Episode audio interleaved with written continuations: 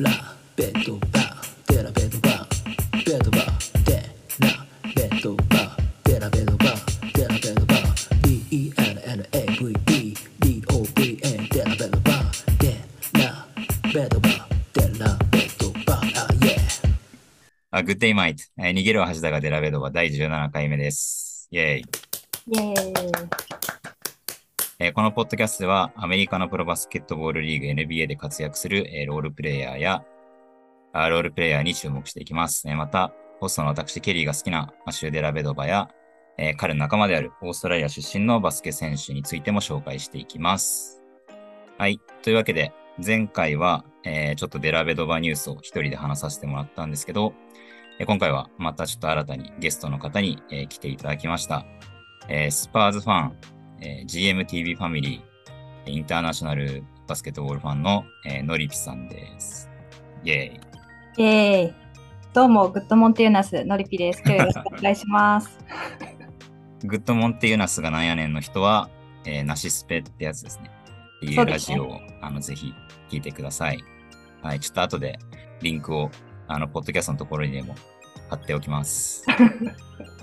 お願いします。というわけで、あの、来ていただきありがとうございます。こちらこそありがとうございます。えー、のりぴさんはそうですね、ツイッターのまあ、お友達ですね。はい、そうですね。ですけど、ちょっといつぐらいからの付き合いかちょっとあんまもう覚えてないんですけど、まあなんかここ1年ぐらいは、あの、ランデールがスパーズに行ったっていう関係もあって、まあ僕がちょいちょいスパーズの試合を見たりとか、スパーズファンの方にいろいろちょっと良くしてもらったりとか、まあそういうところもあって、えーノリピさんとちょっと仲良くなったという感じですかね。で、あとは、あの、ノリピさんのツイートを見てると、すごいなんかこういろんな、アメリカだけじゃなくて、いろんなリーグのあのバスケとか国際大会見てたりとか、あと結構なんかこういろんなところにあの飛び回ってバスケ見に行かれてるあの印象があったんで、ちょっと一回ね、話聞いてみたいなと思って、えっ、と、お呼びしました。で、ちょっと後で、まあ、後々、のりぴさんが、えっ、と、無双するコーナーはちょっとあるんですけど、えーちょっと最初に、のりぴさんって一体どんな人なんだ的な感じでお便りがちょっといろいろ来てるんで、それをやっつけます。はい。はい。えー、お便りちょっと読みます。えー、逃亡者ネーム、スパーズは不沈感あと沼さん。ありがとうございます。えー、のりぴさんが登場ということで、いつにも増して楽しみにしています。のりぴさんはスパーズ箱推しのイメージなのですが、スパーズファンになったきっかけが聞きたいです。えーまたオフにデジャンテ・マレーがトレードというスパーズファンには衝撃的な変化がありましたが、サマーリーグやさっきの、えースパーズのロスターから強いて言うならの推しメンを教えてほしいです。え PS オリンピックでの3位決定戦ミルズ大暴れでしたね。僕はコロナ禍でなければこの試合に見に行ける予定だったので残念でしたが、スパーズクラスターの方々と盛り上がれて嬉しかったです。えこの場を借りて感謝いたします。長文失礼しました。ありがとうございます。ありがとうございます。ということなんで、じゃあちょっとぜひスパーズファンになったきっかけを教えてください。そうですね。あの、あんまり、なんか、これみたいな出来事があったわけじゃないですけれども、えっ、と、私、今はプレーはしてないんですけど、えっ、と、小、中とバスケットボールをやっていて、で、えっ、と、その時のコーチの方が、あの、まあ、上手い人のプレーって見た方がいいよみたいなことはすごい、あの、言われていたことがきっかけで、あの、当時 BS とかで NBA やってたので、なんかやってる試合だけちょいちょい見たりするようにしていて、で、まあその中で、あの、ビッグ3が、あの、活躍してた前世紀だったりもしたので、あの、なんとなくそのスパーズがいいな、みたいなところから、あの、私スパーズが好きかも、みたいな感じで入ったイメージですね。でただまあ、あのー全試合見るとか、もう BS で放送されてる時しか見れなかったりとかもしたので、なんかその時、なんかこの年何があったよねみたいなのが全然覚えたりとかはしてないんですけれども、まあその、なんとなく私は NBA だとスパーズが好きだみたいなイメージのまま大人になっていき、で、あのリーパス契約したのが、どれぐらい、まあ、7、8年ぐらい前からあのリーパス見てるんですけれども、まあ、そこであのスパーズの試合どんどんいっぱいいくらでも見れるようになってであのさらにハマっていったみたいな感じになっております。なので、私、初めて好きになった選手は、マヌージノビリ選手ですね。はい。ああ、そうなんですね。じゃあ、この、昨季、まさか最近ですかね。最近のスパーズのロスターから強いて言うならの指名。そうですね。あの、去年から気になってたのは、デビン・バッセル選手ですかね。えっと、次、はいはいはい、3年目に、あの、スパーズでドラフトされて3年目になるんですけれども、あの、なんか、結構おとなしめのイメージかなって勝手に思ってたんですけれども、あの、去年とかすごい、あの、自分でガンガン行くぜみたいなプレーとかも見せてくれたりとか、もしたので、あの、期待をしているのと、あと、あの、まあ、マレーがトレードされてたからっていうのもあるんですけれども、多分これからしばらくはあのケルトン・ジョンソンがあの引っ張っていかなきゃいけないのかなみたいなところも持ってるので、うんあのケルトン・ジョンソン知ってる人ってあのなんか弟キャラというか可愛がられてもうなんか子供みたいなあのイメージとかあると思うんですけれどもなんかそこがあのどう変わっていくのかなみたいなのは来シーズンすごい楽しみにしております。はい。ありがとうございます。で、さっきなんか、もう一個、えっ、と、ガイモンさんですね。から、はいえー質問ちょっと来てるんで、これもまともそうなんで読みます。はい。えーケリーさん、ノリピさん、グッドモンテーナス。ノリピさんに質問です。えー来来季注目するスパーズの選手。これはちょっとまあ今言っていただいたんで、えっ、と、来季の NBA にいない、えー海外選手で注目する選手をぜひ教えてください。で、PS15 は好きですかと来ています。ありがとうございます。はい、というわけで、じゃあ、NBA 以外の選手ですかね。はい。そうですね。あのまず、スパーズ絡みでいくと、あの、まあ、スパーズから卒業した選手がいろいろ海外でプレーしていることもあるんですけれども、えっ、と、まず、マルコ・ベリネリ選手。もうはいはい3年前に あのいなくなったかもしれないんですけれども、あのイタリア人の選手なんですけれども、イタリアのリーグであの活躍を今していますと。で、えっと、イタリアのリーグとは別に、あの名前はもしかしたら皆さん聞いたことあるかもしれないんですけど、あのユーロリーグっていうリーグがあって、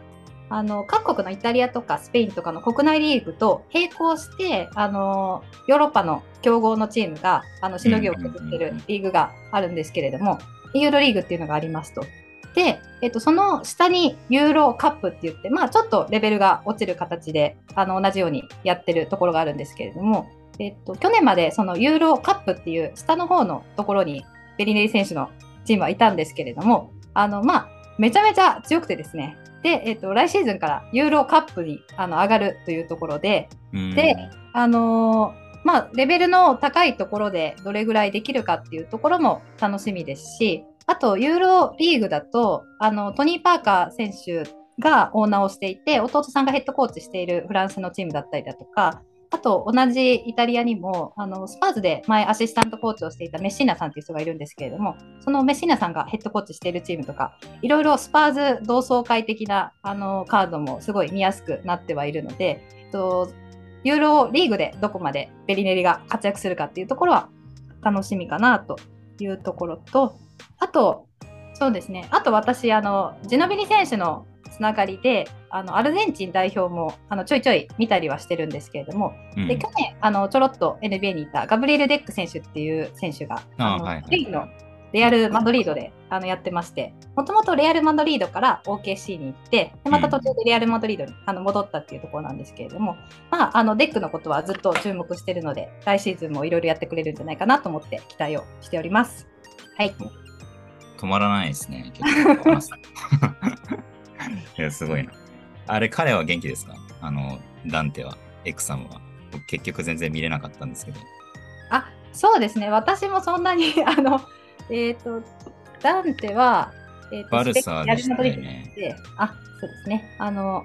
う一個違うところのバルサにいるんですけれどもあのたまにハイライトとか流れてきたんであの、うん多分そこそこ活躍してるはずですね。なんか、今シーズンもそのままいるみたいな感じだから、結構なんか、ハッピーではあるんだろうなと思うんですけど、結局ちょっと試合を見れなかったんで、そうね、今年こそはと思ってるんですけど、そうですねぜひぜひ見ていただけるとまたタイムラインが盛り上がるので そうですね。ちょっと頑張ります。ちなみに、結構、今お話聞く限り、あの、いろんなリーグ、あの、見られてると思うんですけど、えっ、と、キコさんから質問来てて、その、たくさんのリーグのバスケ見てると思うんですけど、年間いくらぐらい金額つぎ込んでるんでしょうか？で、来てます。で、ちなみに契約して見てるリーグはいくつですか、PS で長州がサマーリーグ見にラスベガスに現れたみたいですが、何か言ってましたかって来てます。これはちょっと僕はわかんないですね。はい。最後の質問はちょっと私もわかんないですけれども、わかんないんだ。わかんないですね。そこはなんか二人がわかる隠語なんじゃないですか、長州とかっていうのは。いや、全然わかんないですね。わかんないネタをぶっ込んでくるのもスパーズファンクオリティですね。一部のスパーズファンクオリティですね。スパーズファン絶対巻き込むのは良くないですね。はい。じゃあ、いくらぐらいですかね。まあ、あ教えていただける範囲で。難しいですね。あの、計算はしてないです。なあ、はいはいはい。結構やっわぱか、はい。あの、どれぐらい海外の試合見に行くかっていうのと、あと B リーグの試合をどれぐらい現地で見るかっていうところにもあの変わってくるので、うん、まあ、数十万から以上みたいな感じになってくるかなと思います。あのコロナ禍であの行けなかったんで、だいぶ節約にはなりましたが。あ、じゃあもうその、なんて言うんだろう。オンラインで見るみたいなのと、まあ、現地見に行くとか、まあ、合わせて、まあ、そのぐらい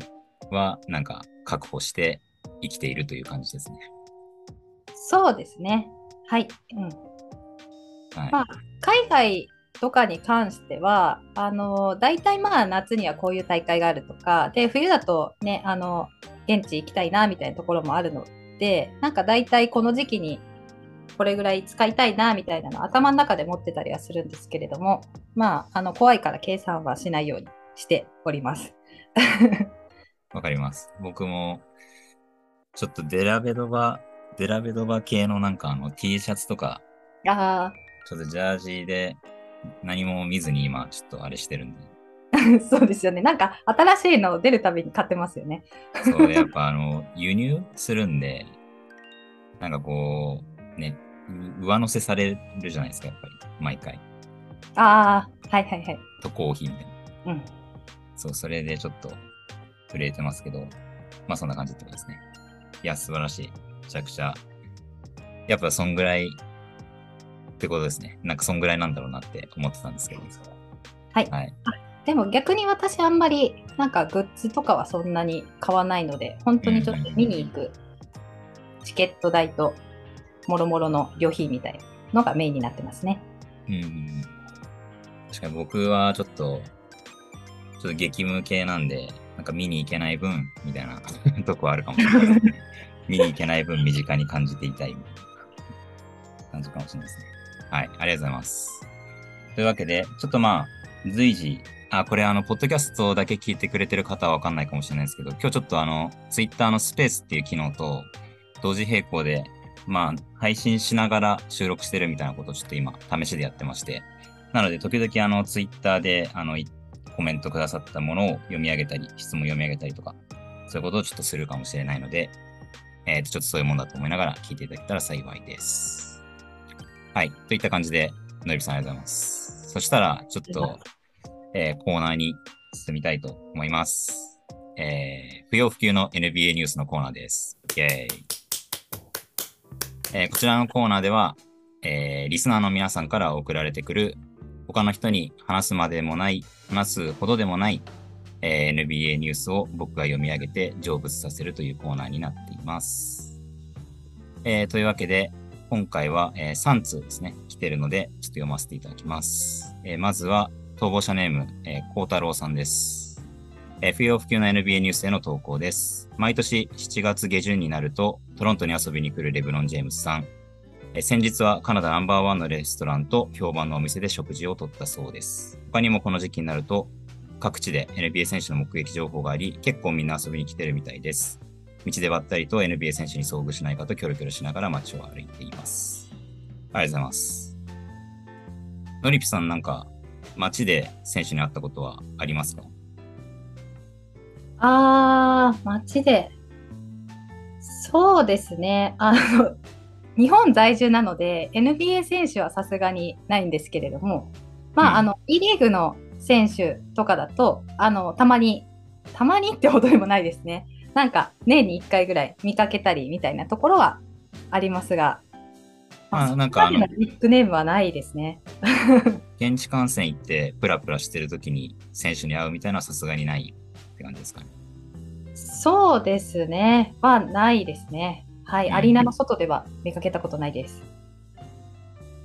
僕もない。これはあれですかね。ドレイクと仲いいからみたいな感じで来るのかな。レブロン。ああ。毎年って書かれてますもんね。すごい。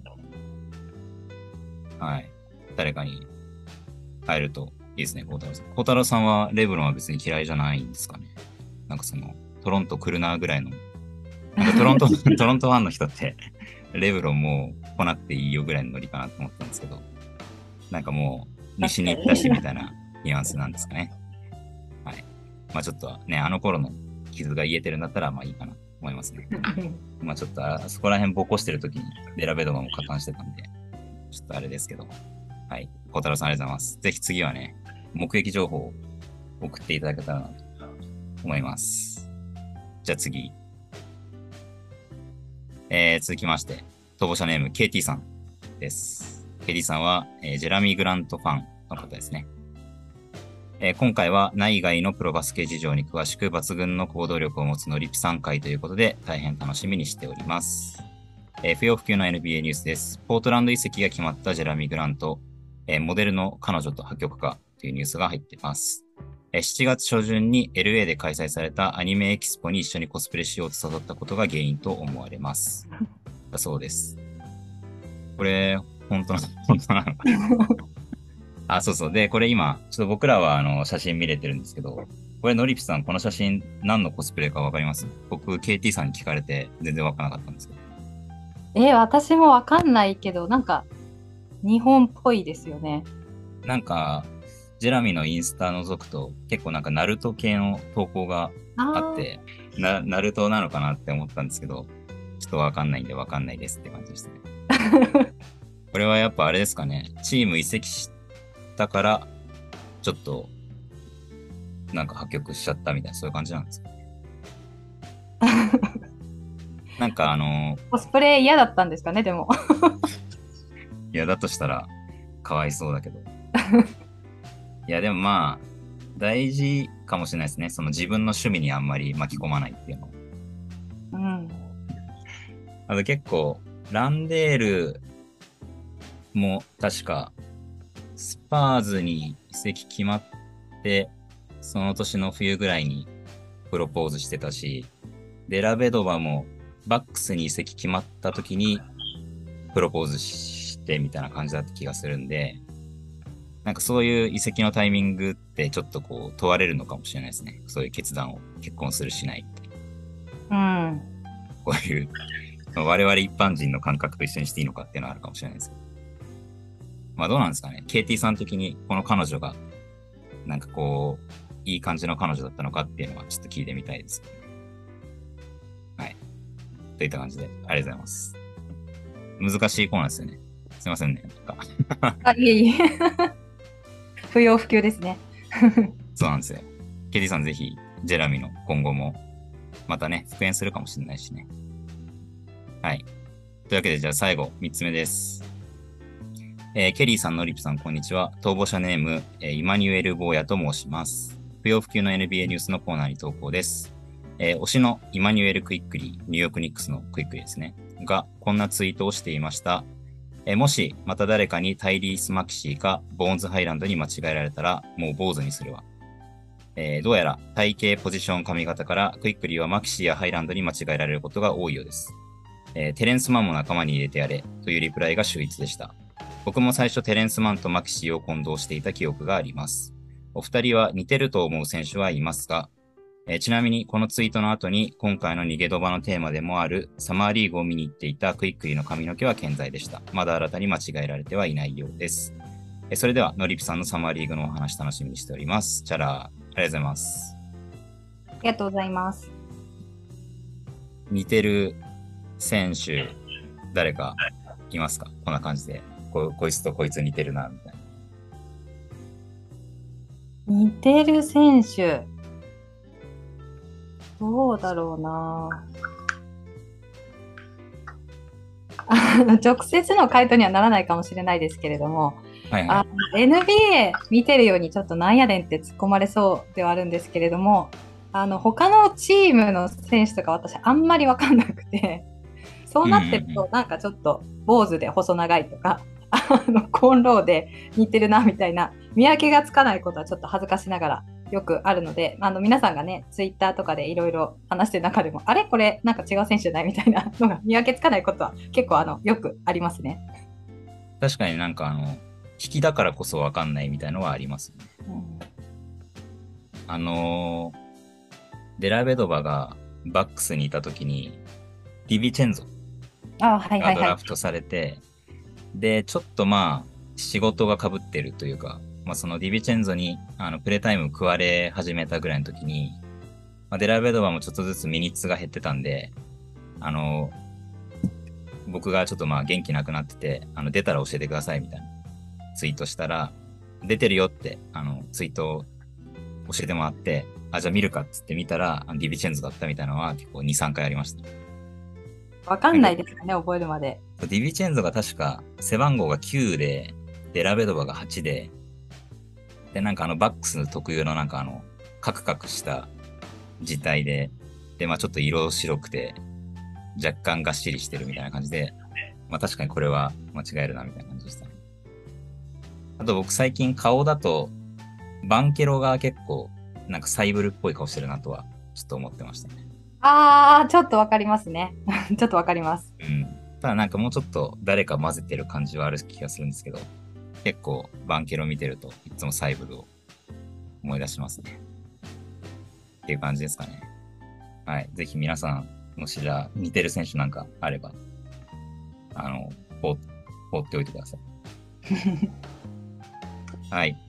じゃあそんな感じですね。はい。今回も不要不急です。ありがとうございますぜひこんな感じで、あの、聞いてくださってる皆さんも、こういう感じで、なんとかコメントしながら、えー成仏させますので、不要不急の NBA ニュースコーナー、よろしくお願いいたします。デリーワンそれはあなたのバスケットを変える一足アッパーは柔らかなウルトラライトメッシュライトウェイト KPU バンプで構成ヒールにはピークテクノロジークッションを搭載。君もこれを履いてデラベドバのようになろう。デリーワン未だに在庫がたくさん残っています今すぐピークスポーツで検索それでは、えー次のコーナーに行きたいと思います。えー今週のデラベドバニュース、イェーイはい。このコーナーでは、えー私の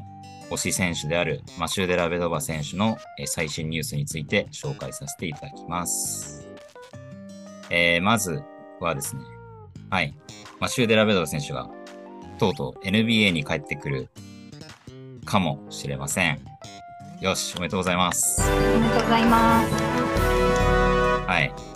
えーっとですね、日本時間の、まあ、7月30日ですね、の夜中、えー3時ぐらいにツイートがありまして、えーサクラメントキングスが、まあ、Welcome to サクタウン、えーデラベドバってことで、まあ、デラベドバを、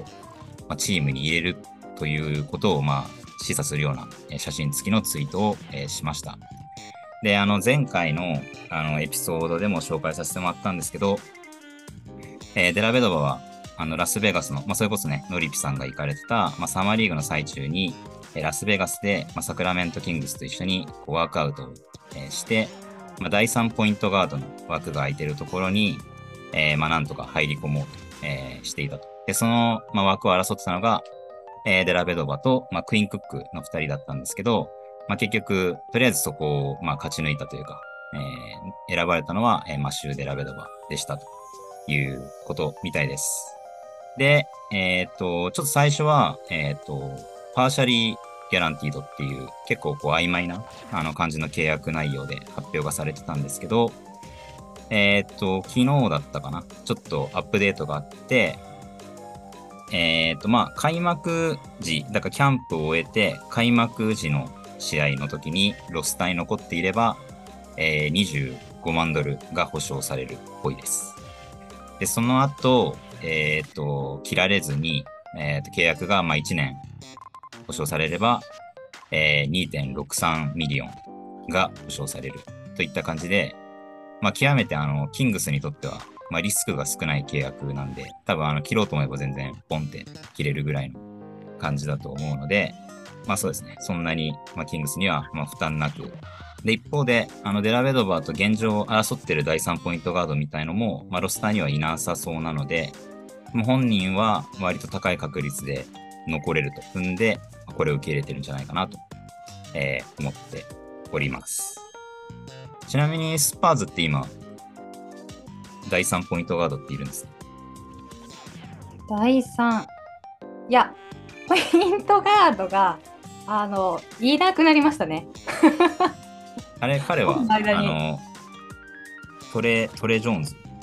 そうですね。トレ・ジョーンズ選手しかいないんじゃないかなってとこですね。なんで、あの、プリモ、えっ、と、ジョシュ・プリモ選手が、まあ、ハンドラーやるんじゃないかみたいな予想はファンの中で出てますけれども、純正ポイントガードみたいなところは、あの、いなかったので、全然、あの、デラベドバ、スパーズもありかなみたいなのは私思っておりました。あ、もっと言ってくれていいんですよ、ツイツイッターで。いや、僕はずっと、なんか、スパーズ、ね、あの、なんやかんやオーストラリア人ずっとロスターに入れてるし、出られればいいんじゃないかなっていう、その全然、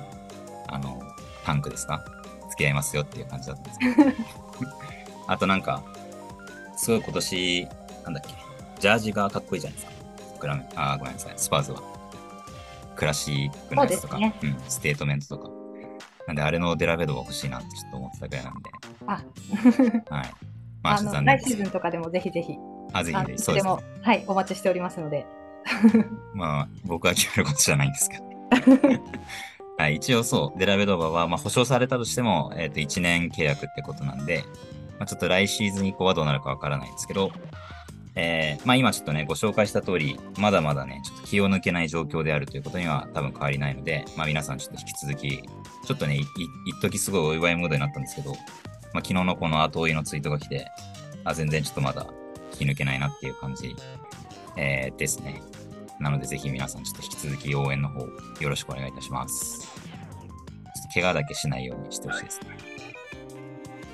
はい。で、ちょっと、まあ、あの、キングスファンの方とかももしかしたら聞いてくれてるかもしれないので、まあ、現状のそのデラベドバですね、が、まあ、どういう感じのことをやってくれるのかっていうのを、まあ、ちょっとだけ話そうかなと、えー思います。で、これはですね、まあ、ここでもお話しするんですけど、え最近、まあ、えーキングスについてちょっと勉強しなきゃいけないなと思って、えーロックドンキングスというポッドキャストを結構聞いてて、で、まあ、デラベドバの話もちょいちょい、えーと出てきています。で、直近かな？の話が、まあ、そのデラベドバが、えーと、キングスに来て、一体どういうものをもたらしてくれるのかっていうのを、まあ、クリーブランドキャバリアーズの、まあ、ロックドーン、えーキャブスですかね。まあ、クリーブランドの方のポッドキャストをやっている、エヴァン・ダ・ダマレルさんと一緒に、まあ、話すっていう。まあ、だからよくデラベドバを知ってる人と、あの、デラベドバについて、まあ、キングスの方が話すっていう、まあ、ポッドキャストがあって、まあ、これがちょっと極めて、なんかこう、そうですね、あんまり変な想像とか、なんていうの、課題評価とかなく、すごいなんか、あの、真摯にデラベドバを、あのー評価してくれてる、あの、内容だなと思ったんで、まあ、ちょっとその話を、まあ、しようかなと思います。で、まあ、デラベドバは、えっ、と、第3ポイントガードとして、まあ、キングスに入ってきます。えっ、と、ディアロン・フォックスと、えーデイビオン・ミッチェルですね。で、その次が、まあ、デラベドバという感じです。で、えっ、と、このエヴァンさんが言ってたのは、まあ、ハイクオリティではなくて、まあ、あえて、その、クオリティなポイントガード、ここでは、えっ、と、言いますと言ってました。まあ、だからそこまで期待を大きく持つような、あの、第3ポイントガードでは、えーないけど、まあ、そのある程度の質は保たれるっていう感じですね。で、僕のちょっとヒアリングとあの意味の捉え方が、えっ、と、正しければなんですけど、えっ、と、break class in case of emergency point guard って言って、まあ多分その、ピンチの時に、まあキューバしのぎをプレイしてくれるような、まあそういうポイントガードですと言ってます。だから多分デラベドバなんかちょっと、こう、試合が、えー壊れかけてる時とかに、まあ数分出てくれたりとか、まああとその、あの起きたらよくないですけど、まあフォックスとかミッチェルとかに何かしらまあそのね、怪我とかあった時も、まあ一応ある程度のミニッツを任せられるぐらいの質のポイントガードでは、えっ、と、あるんじゃないかと、えっ、と、言ってくれてました。はい。で、結構僕面白いなと思ったのは、えっ、と、この後にその、まあ、デラベドバーの印象的なエピソードみたいのをあの話す時があって、で、まあ、その時に、デラベドバが初めてキャブスに来た時に、まあ、カイリーと結構練習中に言い合いになったみたいな、そういうエピソードを話してて、まあ、デラベドバが、まあ、その自分のミニッツを、あのー確保しなきゃいけないので、まあ、カイリーにもフルコートであのディフェンスついて、で、まあ、あの、ご想像に、あの、たやすい感じの、ああいうちょっと嫌がらせ的なディフェンスをして、で、まあ、カイリーがブチ切れて、なんか、あの、言い合いになったみたいな。お前がやってるの全部ファールだよ、みたいな。なんかそういうこと言われるけど全然やめないみたいな。そういう感じで、まあ、すごい練習中言いになったみたいな。そういうエピソードの話を、えーしてました。で、まあ、ただ別にデラベドバってその、なんていうのかな。えっ、と、オンコートで、まあ、やっぱその自分の仕事をしなきゃいけないってなると、まあ、そういう感じになるんですけど、まあ、オフコートだと極めて、まあ、物静かで、あの、優しい、えっ、と、人で、でもやっぱりその練習中に、フォックスとかミッチェルのパフォーマンスっていうのを、まあ、その最大限、練習の時から、えっ、と、引き出すような、まあ、そういう存在として、えっ、と、貢献してくれるんじゃないかって言ってて、まあ、そのなんか練習っていう、練習に参加する人としてどういう人かみたいな、そういうとこを見られてるっていうのは、まあ、結構なんか面白いポイントだなと思ったし、まあ、事実そういう存在になってくれると僕も、えー、と思ってます。で、あと他に、そうですね、ベネフィットとしては、えっ、と、まあ、コーチと選手の橋渡し的な感じですかね。まあ、その、マイク・ブラウンがコーチで、まあ、デラベドバがその、キャブスにいた時も、まあ、自分のミニッツ確保できたのは、やっぱりその、マイク・ブラウンがチームでやりたいことっていうのを、まあ、デラベドバがね、あの、きちんと体現していたからってことだし、まあ、やっぱりそのコーチがね、あの、何を求めてるかっていうのを、結構理解、あの、できる人間だと思うので、まあ、それを、ロジカルにちゃんと、あの、他の選手、まあ、それこそガードの選手に伝えられるっていうのも絶対やってくれると思うって、あの、エヴァンさんが言って、えーくれてました。はい。すいません、僕ばっか喋ってますけど。いごめんなさいいくらでもお話ししてください。はい。あ、で、ちょっと面白いなと思ったのは、そのキングスの、あの、この、まあ、マット・ジョージさんっていうポッドキャストやられてる方が、まあ、そのすごい、デラベドバーがやっぱ輝くのって、まあ、ゴールデンステートとのファイナルもあったし、まあ、あとやっぱプレイオフに進むと、まあ、結構より一層、なんていうか、あのディフェンスの強度が上がって、まあ、やっぱ結構活躍する印象があるんだけど、まあ、そのキングスみたいな、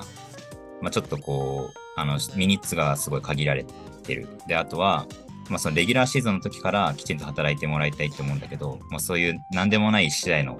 たった数分とかでもあっても、まあ、そのぐらいのハードな、あの、プレーをしてくれるんでしょうかみたいな、あの、質問をされて、まあ、エヴァンさんが、まあ、それはまあ、間違いなくするし、まあ、その10分とかの出場であったとしても、で、あとは例えばその10試合連続で出してもらえない。で、その後の次の試合とかでも、まあ、どんな場面であっても必ず、あの、全力は尽くしてくれるっていう風に評価していました。で、僕も、あの、そう思います。はい。なので、まあ、ちょっとこれ、キングスファンの方、何人聞いてるかわかんないんですけど、えーキングスファンの方に言いたいのは、手を抜くということは、まあ、彼は絶対、あの、しないと思います。あの、必ず自分が持ってるものを、まあ、全部、あの、コートには置いてきますけど、まあ、それがちょっと時には全然通用しないという場合もありますが、あの、必ずトライはやめない選手なので、そういう点ではみんなをがっかりさせることはないと思いますっていうのは強く言いたいかなと思います。はい。あとは、まあ、プレー面でね、どのぐらい貢献できるかはちょっと始まってみないとわかんないという部分もあるので、まあ、そこはちょっとおいおいまたいろいろあの話をしたいかなと思います。で、ちょっと今僕もね、最近あのキングスの試合とか見てるんで、まあちょっとなんかこういう部分で、あの、デラベドが貢献できるかもな、みたいな、そういう話があったら、またちょっと共有させてもらいたいかなと思います。といった感じですかね。で、まあぜひ、あの、興味ある方は、このポッドキャストをあの、ちょっと聞いてみてください。最近デラベドバ関係の、デラベドバの話で、計30分ぐらいあの話してて、すごい僕は、あの、日々楽しんでます。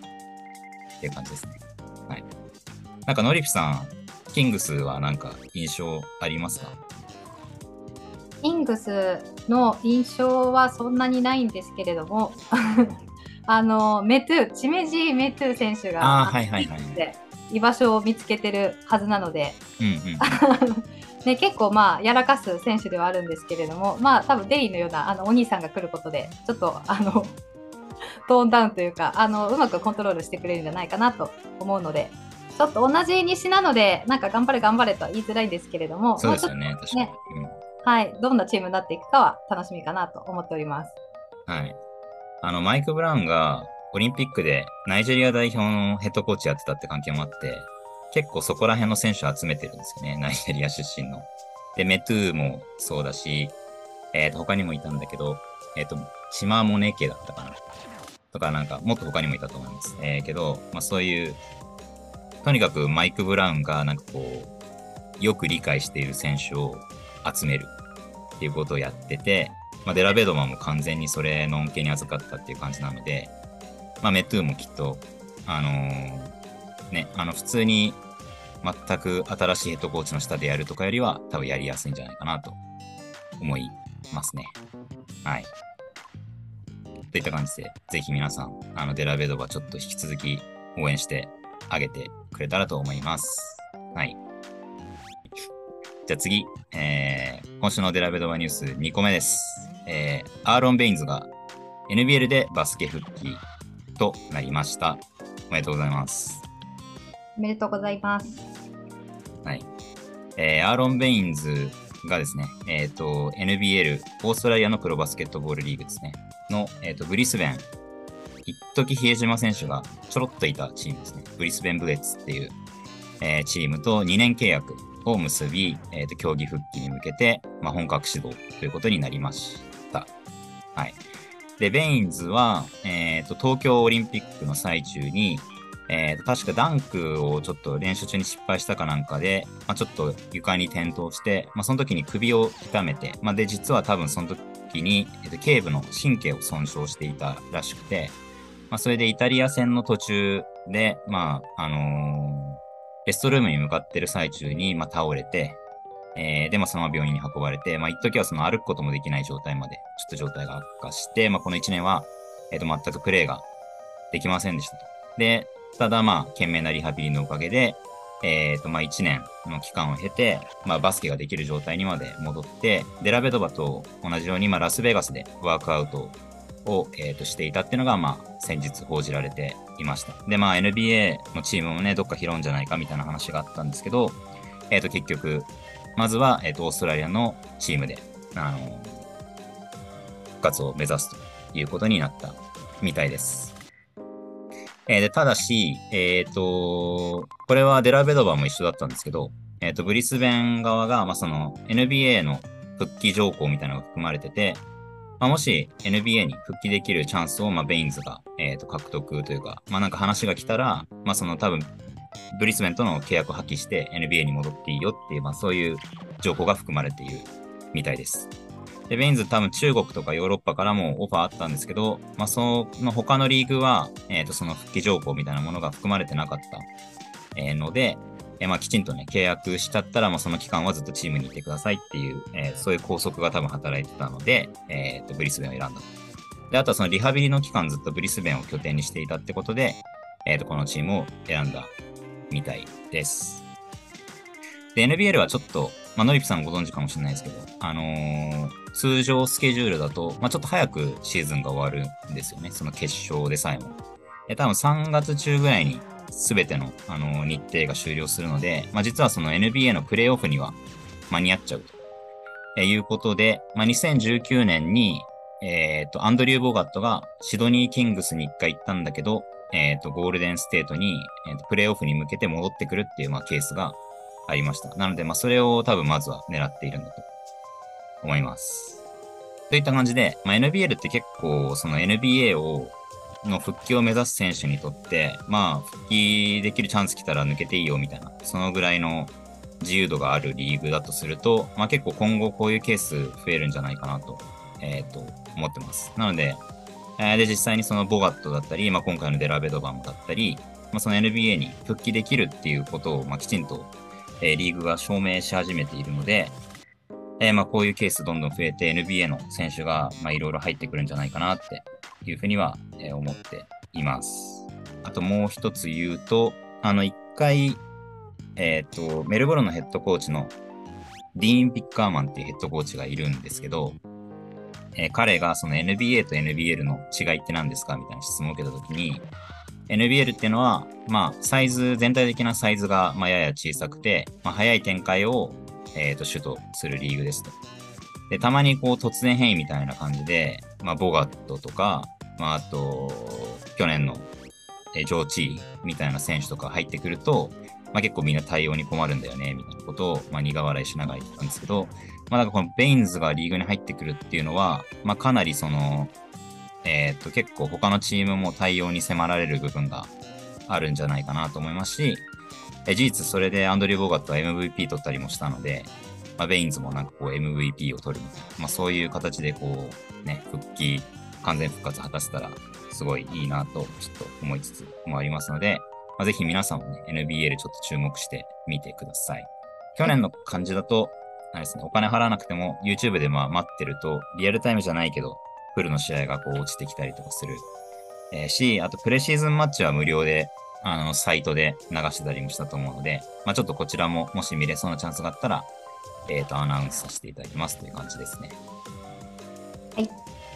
で一応、ベインズ、あのースパーズファミリーだと思うんですけど。はい。なんそうか、ですね。スパーズは結構長いこといたんでしたっけ？一回優勝してますよね。そうですね。年数的に、でもそんなにい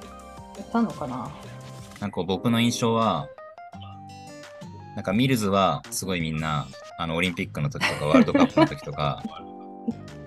おスパーズのミルズみたいな感じでなんかこうスパーズファン応援してくれるんですけど、ベインズに対してはなんかみんな無言みたいなイメージがそうあるんですよね。ですね。ちょっともう、あのーパティが神々しすぎるので、ちょっと、はい、そのせいだと思います。ーなんならランデールの方が超えてんじゃねえかぐらいの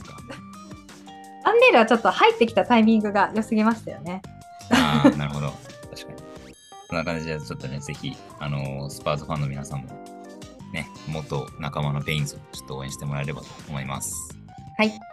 のりぴさん結構 NBL 見ますか？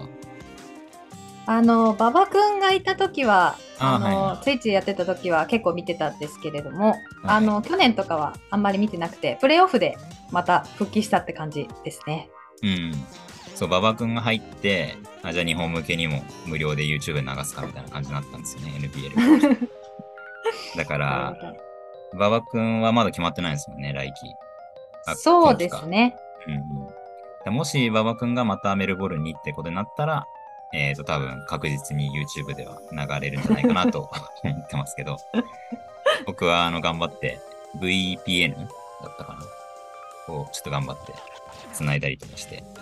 はい、見てましたって感じですね。はい。はい。Twitch 復活してほしいです。そうですね。あれ見やすかったですね。ね。見やすかったですね。じゃあ、あ、フォローアップがありますね。すずさんがレブロンとモンテモリスが似てると言ってます。なあ、確かに似てるかも。モンテモリスちょっと横に伸ばして、ああ、確かに。全部下に下げるとレブロンかもしれないですね。すごいな。ありがとうございます。あ、いろいろみんなコメントしてくれてますね。チメジメトゥ日本公式さんが、えー、と反応してくれてますね。レインズすごいよな。ビル G とジェネリックウィル G というコメント来てますけど、これは。あ、はい。あの、収録外で大丈夫です。非公式ネタなので、はい。あー了解です。あと、ピヨピヨ男爵さんが石油王の娘って本当ですかって来てます。そこはご想像にお任せします。これはちょっと、じゃあプライベートなんで。はい。ソンくらいですかね。ちょっと、ちょっと難しいですね。なんかこう。はい。ちょっと一回置いときます。ちょっと一回寝かせます。はい。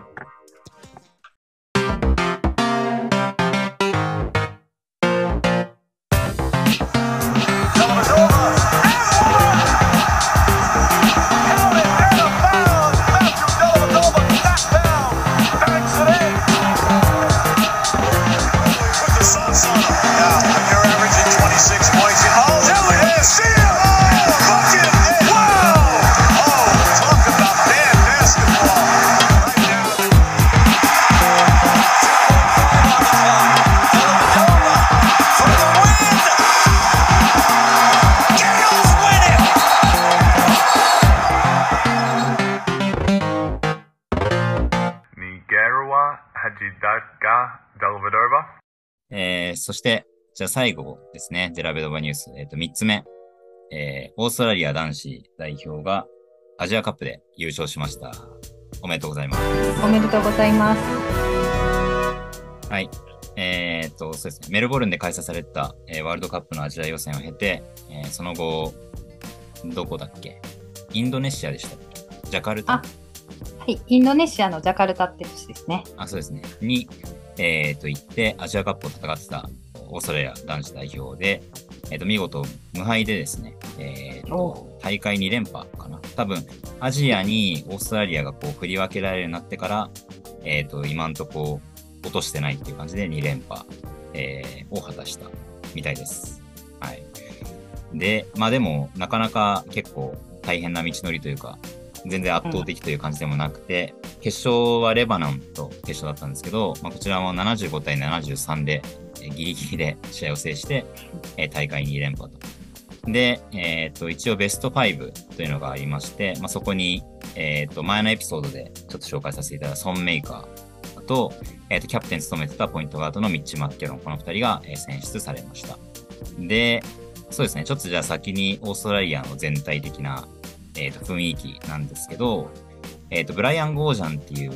オリンピックの時もヘッドコーチ務めた、あの、コーチが、えっ、と、アジア予選、ワールドカップのアジア予選の時は、まあ、ヘッドコーチ務めてくれてたんですけど、まあ、この大会には帯同しないってなって、ケリーさんっていう、えっ、と、ヘッドコーチが、えーと今回は、まあ、代理という形で、えーとヘッドコーチを務めてくれてたんですけど、まあ、スタイルは変わらずに、えーディフェンスを頑張るという、まあ、そういうチームスタイルでした。で、1試合平均、えー多分大会、大会トップというか、大会最小の67失点で、毎試合13個の、えーターンオーバーを強いるような戦い方で、えーフィールドゴールパーセンテージ、オポーネントですね。相手のフィールドゴールパーセンテージも40%以下、スリーポイントパーセンテージも33%以下に、えーと抑えると。まあ、見事な、その、ディフェンスを頑張るという、まあ、そのチーム理念を体現したという形で、えー戦い抜いたという感じですね。で、さらに、はい、はい平均のブロック数かな。1試合多分4.5ブロックとかぐらいだと思うんですけど、まあ、それも、えっ、と、大会のチームの中で最多で、まあ、やっぱペイントアタックっていうのをしっかりと、こう、あの、させなかったっていうのも、えっ、と、そこの数字に現れていました。え一方で、まあ、オフェンスはちょっと微妙で、まあ、得点、平均得点が、えーと全体9位。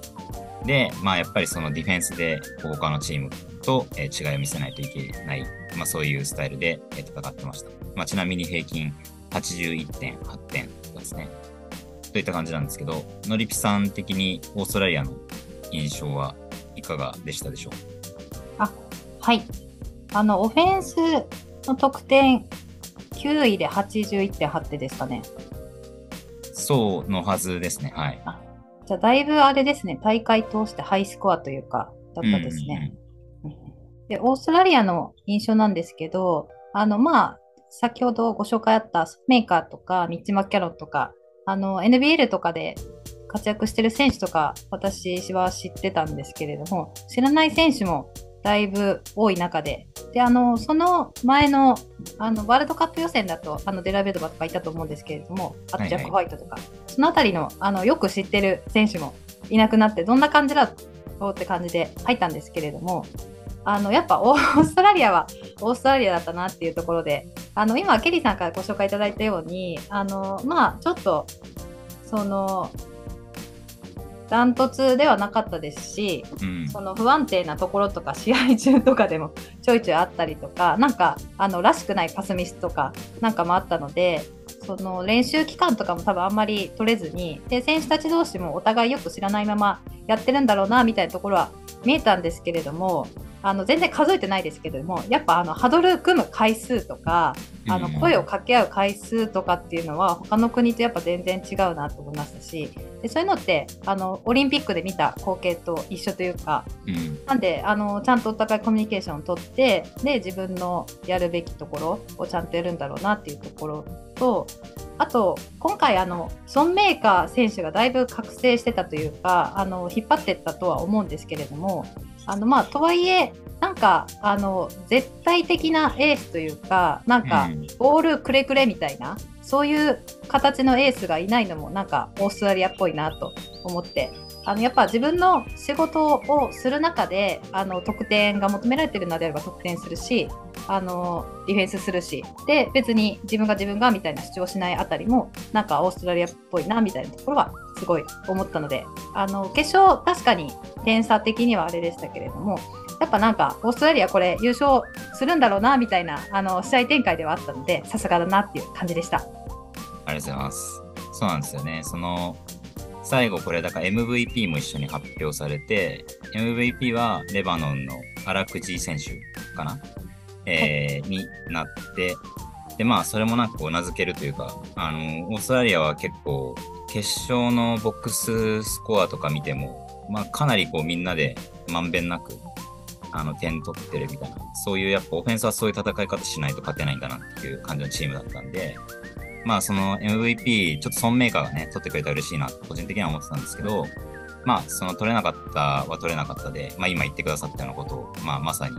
体現してたんじゃないかなと思ってます。で、なんかあの、このキャプテンのミッチ・マッキャロンの、えーっと、そのインタビューみたいなのも聞いたんですけど、やっぱりそのなんか、みんながそれぞれチームの中で、あの、任されてる仕事みたいのを一回忘れて、あのやっぱりとにかく勝つっていうことにおいて、まあ、それぞれの仕事をこうわきまえて、えーそれにとにかくその自分の任された仕事を全うするっていうのがオーストラリアのチームカラーというか、まあ、それがとにかく代表で毎回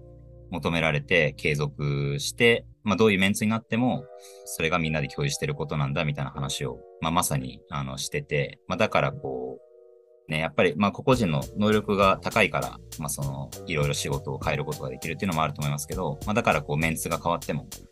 変わらずに結構、あ、オーストラリアだな、みたいな感じの印象が、まあ、常にあるのかなとは、ちょっとそのインタビューを聞いて、えー思いましたね。はい。で結構僕、ミッチ・マッキャロンのインタビュー聞いてて印象的だったのは、その、インタビュアーの人が、結構こう、大会中にこうプレッシャーがかかる場面とか、まあ、この大会はいろいろあったんじゃないみたいに言われたときに、やっぱ一番最初に日本戦がこう名前上がってて、うん、第4クォーターに、まあ、あの日あ。本日本代表のこうスリーがとにかくヒットするようになって、まああそこは結構ナーバスなシチュエーションだったってあの挙げてて、そのぐらいまでやっぱ追い込んでたんだなっていうのは、改めてちょっと聞いて思いましたね。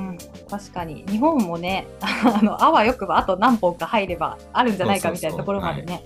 最後来ましたもんね。で、そう、ちょっとじゃあ、日本戦の話、このままちょろっとしようかなと思うんですけど、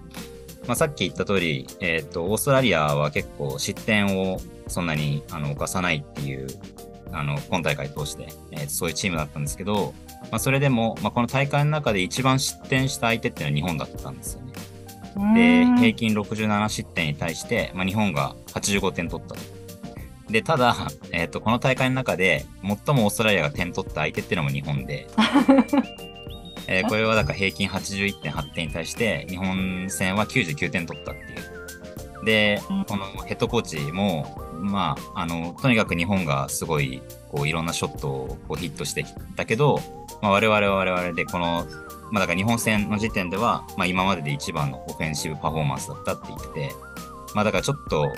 間が悪かったというか、日本もなんかこう、ね、普通のこの大会中のオーストラリアの調子だったら、まあ、もしかしたら食えたかもしれないな、ぐらいなうん話だったかなと思いましたね。確かお互いに3が45%とかそのぐらい多分この試合決まってて、でもまあ普通は、ね。片がそんぐらい決めてたら、もう片方持ってことは多分ないと思うんで、まあちょっとそこも、まあそこをね、あの、集中して決め返してたオーストラリアはさすがだったなと思うんですけど、まあ日本もね、うん結構惜しかったなというふうには思いましたね。なんか日本戦の感想とか、ざっくりでいいんですけど、ありますか？そうですね。あの、日本は最後、オーストラリア戦、渡辺裕太選手が怪我で出れなかったのが、ちょっとうん。残念だったなっていうところはありますよね。ただ、渡辺選手が出てたら、あの最後の3打ちまくりみたいなところは、多分渡辺選手のアイソレーションになってたと思うんで、またちょっと全然違う展開になってたんだろうなみたいなのは思いますけれども、まあ、オーストラリア戦に限って言うとあの最後やっぱそのオーストラリアをまあ追い詰めるぐらい日本3決まったっていうのはあの新しいフォーバスヘッドコーチのスタイルっていうところをだいぶ近づけたんじゃないかなって思う一方であのやっぱ終盤日本が決めまくってた後に最後やっぱ日本が外し出した時にオーストラリアが全部決めてたんですよねスリーポイント。ああ、なるほど、なるほど。はい。あのやっぱ世界相手にスリーポイントで戦うってなった場合にやっぱああいうなんか緊張した場面多分オーストラリアの方が、あのアジアでねベスト8かで負けるわけには絶対いかないっていうようなあのプレッシャーすごい大きかったと思うのでそういう場面でやっぱ決めれるっていうのを目の当たりにしてやっぱ日本選手もそういうところで経験積んで本番でああいうプレーできるようにならなきゃいけないんだろうなっていうのがちょっと相手見て思ったっていうのが私の感想ですね。うん。ちょっと、あれですかね、日本の方が引き出しの少なさみたいのはあったかもしれないですね。もう3一辺倒みたいなうん感じに最後なってたから、まあ、ちょっとオーストラリアもチェックしに行きやすくなったかなっていうのは確かにあるかもうんしれないですね。だからなんか、あそこで、あそこでようやく渡辺裕太出てくるとかだったら、ちょっとまたあれだったかもしれないですけど。だオーストラリアは結構なんか、あのーインタビュー聞くと、あの、日本が、まあ、オーストラリアは割とサイズが大きいんで、で、日本が結構こう、パス回しが速かったりとか、一人一人の、あの、スピードが速いみたいな、そういう展開に持ち込まれたくなかったから、まあもうオールスイッチ、オンボールスクリーンかけられたら、とにかくオールスイッチして、で、多分そんなに、まあ、アンダーでこう、ちょっとドロップして、あの、インサイドにドライブさせないみたいな、多分そういう守り方だったと思うんですけど、でまあ、そうするとやっぱ3へのチェックは多分遅れると思うんで、まあ、そこをとにかく日本が決めまくったっていう感じだったと思うんですよ。うんで、もし渡辺君いたら、まあ、そのディフェンスのやり方みたいのを多分相手に多分変えさせられたかもしれないみたいなことは、えっ、と、ホーバスさんが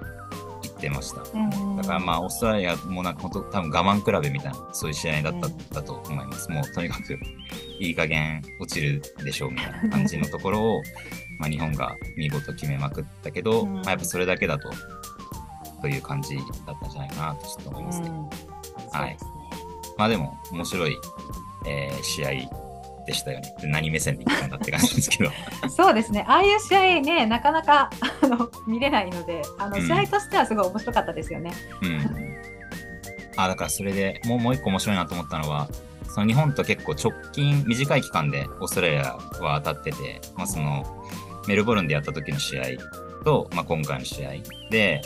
日本になんか違いはありましたかみたいな、あの記者さんが聞いてて、あすごいいい質問だなと思ってたんですけど、で、あのメルボルンでやった時は結構ボロ勝ちしたんですよね。あの最初、前半で結構点差離して、でも最後はちょっとガベッジっぽくなっちゃってましたけど、で、まあそれに対して今回は、すごい終盤まで食らいついてたんで、で、やっぱあのーまあもちろんメンバー変わってるけど、メルボルンの時と全然その選手個々人のまあ自信が違ったって、あの、あーケリーヘッドコーチは言ってましたね。うんすごいだから、多分、もうこう、この戦い方でやるんだっていうのを、すごいもう選手が、あ自信持って、なんかこう、挑みに行ったんだなっていうのが、うんまあ、だからなんかそれもちょっと渡辺くんがいなかったから、そういうモードにこうみんなが、うんもう全員、まあ、誰かにも任せらんないみたいな、そういう感じで、みんながそのモードに入れたっていうのはちょっとあるのかなって、それは聞いて思いましたね。うん、そうですね。はい。という感じで、日本もね、こう、このぐらいの多分、オーストラリアのメンツとかだと、まあ日本もまだ全然、こう、上の選手がいますし、ちょっとこれからも、あの、全然気が抜けない相手だなってオーストラリアファン的なの はい。今後もちょっと、あの、花からね、諦めずに皆さんの試合を、ね、みんなで見れたらいいかなと思います。はい。はい。で、あで、ちょっと、そしたら決勝の話もしたいかなと思うんですけど、はい。のりぴさん結構ずっと荒くじ選手を気にされてた